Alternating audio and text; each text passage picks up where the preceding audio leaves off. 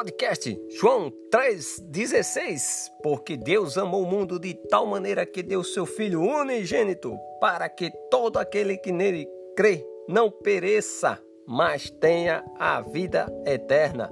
Que a graça e a paz do nosso Senhor Jesus Cristo, que reina para todos sempre, esteja com cada um de vocês, queridos ouvintes.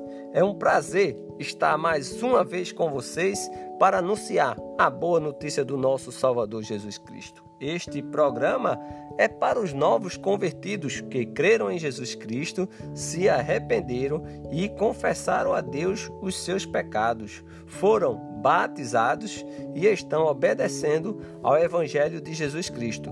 É também para todo aquele que ainda não tomou essa decisão de seguir a Jesus Cristo. Mas hoje eu creio, espero, confio que você, ouvinte, tome essa decisão. Vamos começar com uma oração. Já está com a sua Bíblia? Se sim, glória a Deus. Se não, você deve dar uma pausa e vá buscar a sua Bíblia e aproveite. Faça uma oração individual. Peça para que Deus lhe ajude a fazer a vontade dele e não a sua. Amém? Vamos começar hoje o programa falando sobre vitória sobre o pecado. Vamos dar mais uma mais um passo nessa nossa caminhada cristã. Vamos construir junto o mesmo pensamento, o mesmo alvo, Jesus. Vitória sobre o pecado. Mas o que é pecado? Pecado é transgressão da lei divina, é desobediência, é fracasso moral. Vitória sobre o pecado sempre foi o desejo de Deus para o seu povo. Né? Desde o começo é observado nas Escrituras que Deus sempre está buscando o homem.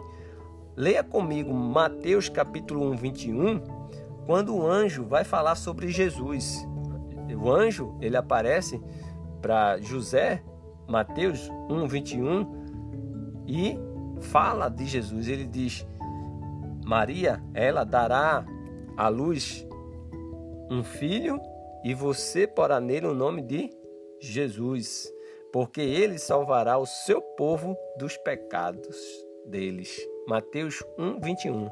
Então o anjo está dizendo: ó, Maria vai ter um filho, e aí ele salvará o seu povo dos pecados deles. Algo fortíssimo. Isso é um anjo dizendo. Agora imagina Jesus. Um pouquinho mais à frente, Mateus capítulo 9, 2 e 3, está escrito, Mateus capítulo 9 diz assim: Eis que lhe trouxeram um paralítico deitado no leito. Jesus, vendo a fé que eles tinham, disse ao paralítico: Coragem, filho, os seus pecados estão perdoados. Mas alguns dos escribas diziam entre si: Ele está blasfemando. E eu, você, sabemos muito bem que Jesus fez muitos milagres, muitos. Alguns foram relatados na Bíblia, mas nem tudo que Jesus fez não tinha livro, páginas que coubessem o que Jesus fez. Ele fez muito mais coisas e alguns estão relatados. E hoje nós vamos ver. Vamos começar com o nosso versículo para meditação. Versículo para nossa meditação, Marcos capítulo 5, 19. Marcos capítulo 5, 19, está escrito: Jesus, porém, não o permitiu. Ao contrário, ordenou-lhe: vá para a sua casa, para os seus parentes e conte-lhes tudo o que o Senhor fez por você e como teve compaixão de você. Marcos capítulo 5, versículo 19. E agora nós vamos fazer pergunta ao texto. Jesus permitiu ou não permitiu? Não permitiu. Logo no começo, Jesus não permitiu. Jesus mandou ele ir para onde? Para casa. Fazer o quê? Contar tudo o que Jesus ele fez. Por quem? por este homem. Esse homem que logo mais vamos conhecer a sua história num contexto maior. Aqui algo profundo. Eu vou parar um pouco aqui só para informar vocês que eu vivia no pecado, Jesus me libertou, tá certo? E há anos atrás eu fui para a minha casa, como aqui está dizendo, ele foi lá para sua casa e conte para seus parentes. Eu contei para muitas pessoas e algumas delas seguiram os passos, sabe? E esse programa, João 3,16, ele tem o mesmo propósito, anunciar Jesus como Senhor e Salvador. E eu estou aqui, pela graça e a misericórdia de Deus, para justamente mostrar a vocês da forma que Jesus fez comigo, quer fazer na sua vida e faz na vida de todo aquele que toma a decisão. Não é verdade? Então, se eu for contar o meu testemunho, acredito que deve ter muitos programas como esse, entende? Muitos, não é? Minha história é, é algo bem longa. Acredito que todos que são novos convertidos têm sua história longa também, né? Porque é muito difícil ser escravo do pecado. E vamos ver aqui uma pessoa justamente que era escravo né, do pecado. Vamos fazer uma viagem e voltar no tempo. Marcos, capítulo 5, fala de mais milagres de Jesus na Galileia. Marcos, capítulo 5, de 1 a 20, é uma imagem viva de uma pessoa de como é a vida sem Cristo. Se você quiser ver a vida de uma pessoa sem Cristo, Marcos, capítulo 5, de 1 a 20. É verdade. Aqui está uma imagem, sabe? Aqui tem uma imagem de um homem que vivia sem Cristo. Aqui, não é?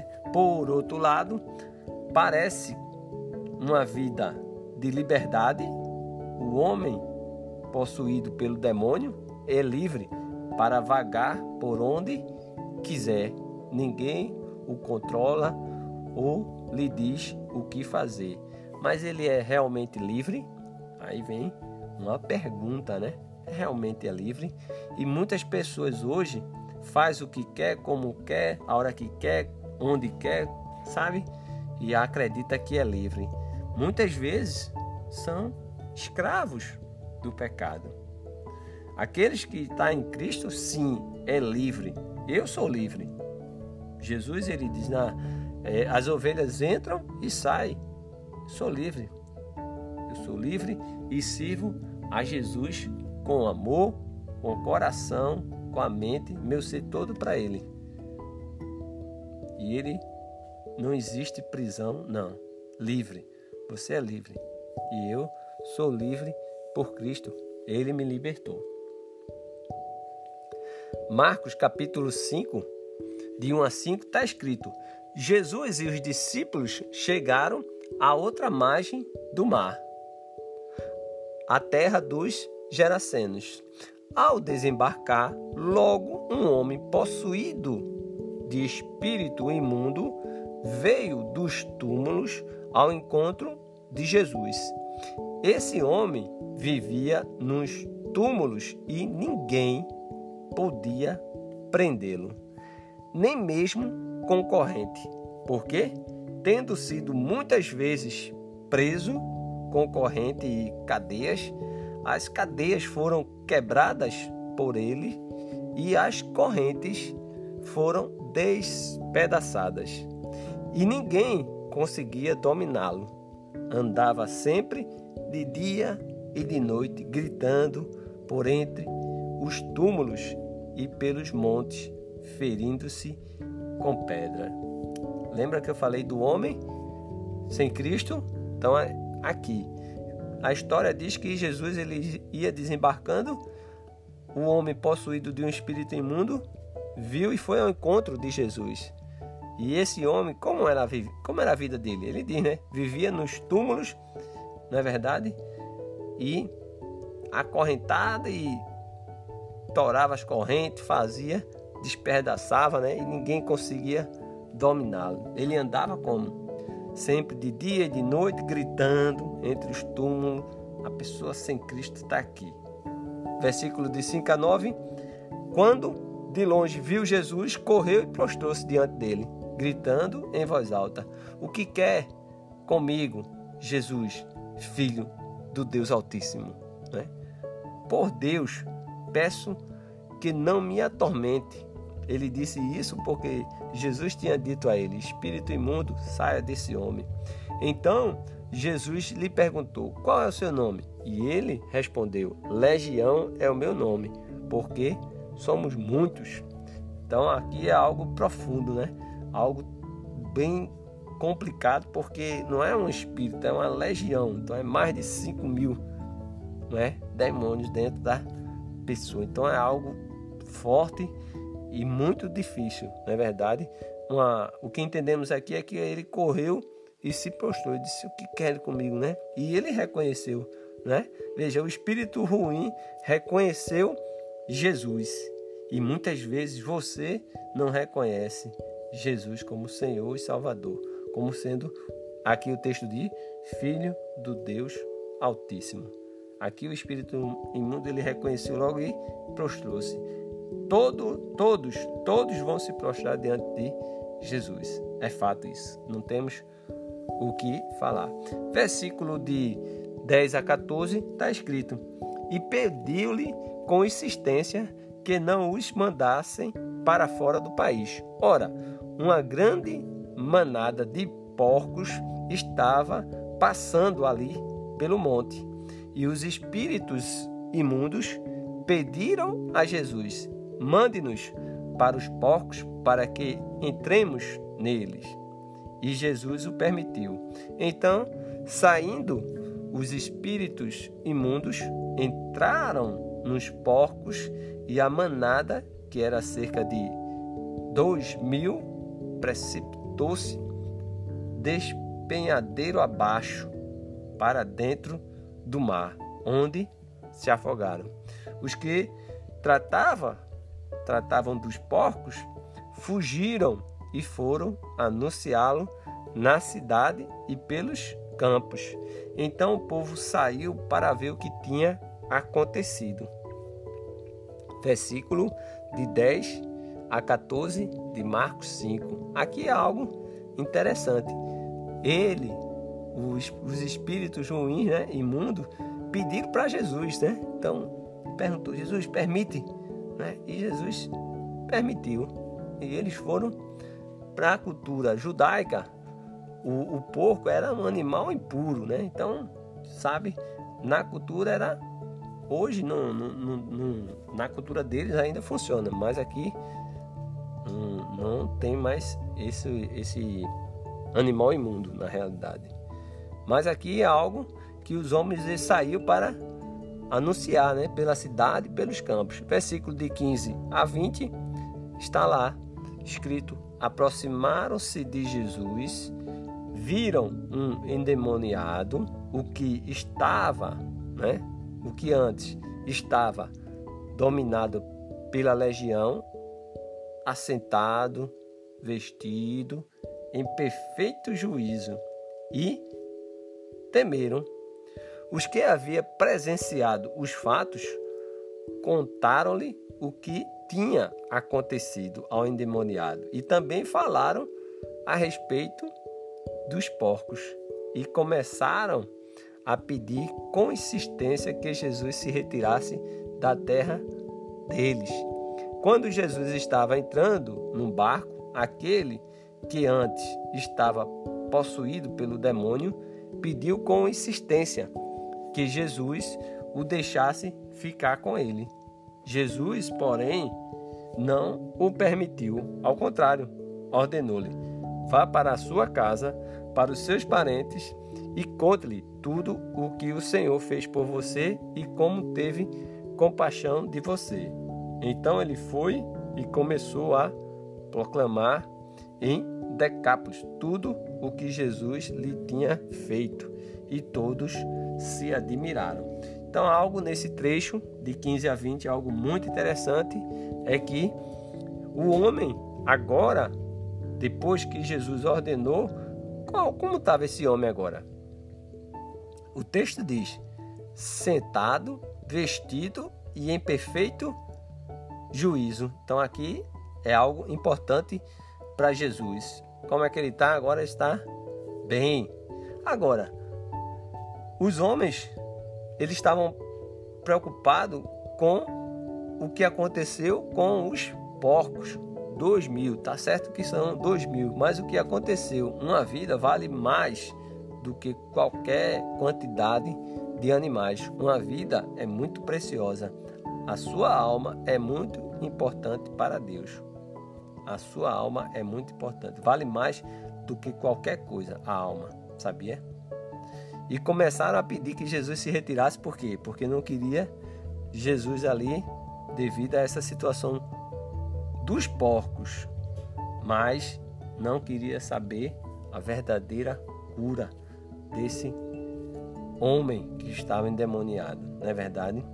E esse homem pediu com insistência que Jesus deixasse ficar com ele. Jesus, ele deixou para quê? Para proclamar, como aqui diz, vá para sua casa, para os seus parentes e conte tudo o que o Senhor fez. É algo forte, tremendo aqui. E esse homem saiu pela cidade anunciando Jesus e todos se admiraram. Então, algo para pensarmos. Amados ouvintes, se vocês ouvirem a voz de Deus e se arrependerem dos seus pecados, leia comigo Romanos capítulo 6, versículo 22 e 23.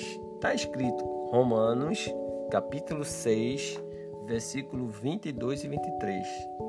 Agora, porém, libertados do pecado, transformados em servos de Deus, o fruto que você escolhe é para a santificação.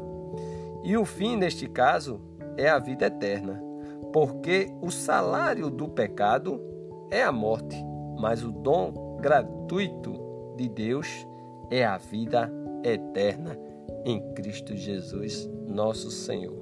Romanos, capítulo 6, do versículo 22 até o 23. Então, lembra do homem? Ele estava agora sentado, vestido e bem ajuizado. E aqui, agora que nós estamos libertos dos pecados, nós estamos transformados em servos, não é? E agora vamos para a santificação e vamos ter aí a vida eterna. Já fazemos parte da eternidade. Essa é a parte boa. A parte ruim é porque o salário do pecado é a morte. Se hoje você está em pecado, você está risco de morte. Deixe seu pecado, confesse o Senhor Jesus. Lembra, o pecado é morte. O salário do pecado é a morte. Mas o dom é um dom gratuito de Deus, é a vida eterna. Do pecado somos livres pela graça de Deus. Versículo 11, um pouquinho antes, em Romanos capítulo 6, versículo 11, está assim escrito: Assim também vocês considerem-se mortos para o pecado, mas vivo para Deus em Cristo Jesus. Então, Romanos capítulo 6, dá uma olhadinha, né? Muito importante.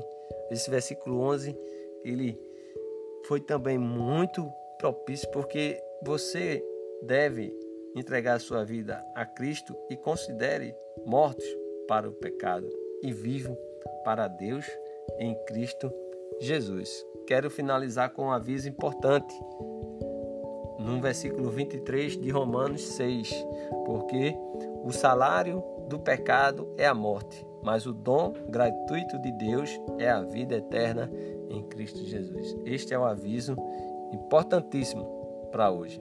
Temos muito, muito que extrair dessas lições. O que eu digo para vocês, estude, medite, pergunte a Deus o que Ele quer ensinar hoje.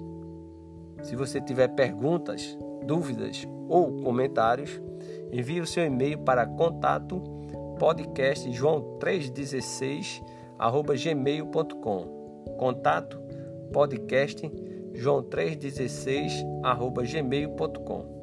Peço que ore por esse canal, por esse meio de divulgação da palavra de Deus, pela nação, pelo mundo e que o nosso Deus permita que possamos fazer mais programas como esse. Que Deus lhe abençoe sempre, queridos ouvintes, e nunca esqueça: Jesus é a nossa esperança.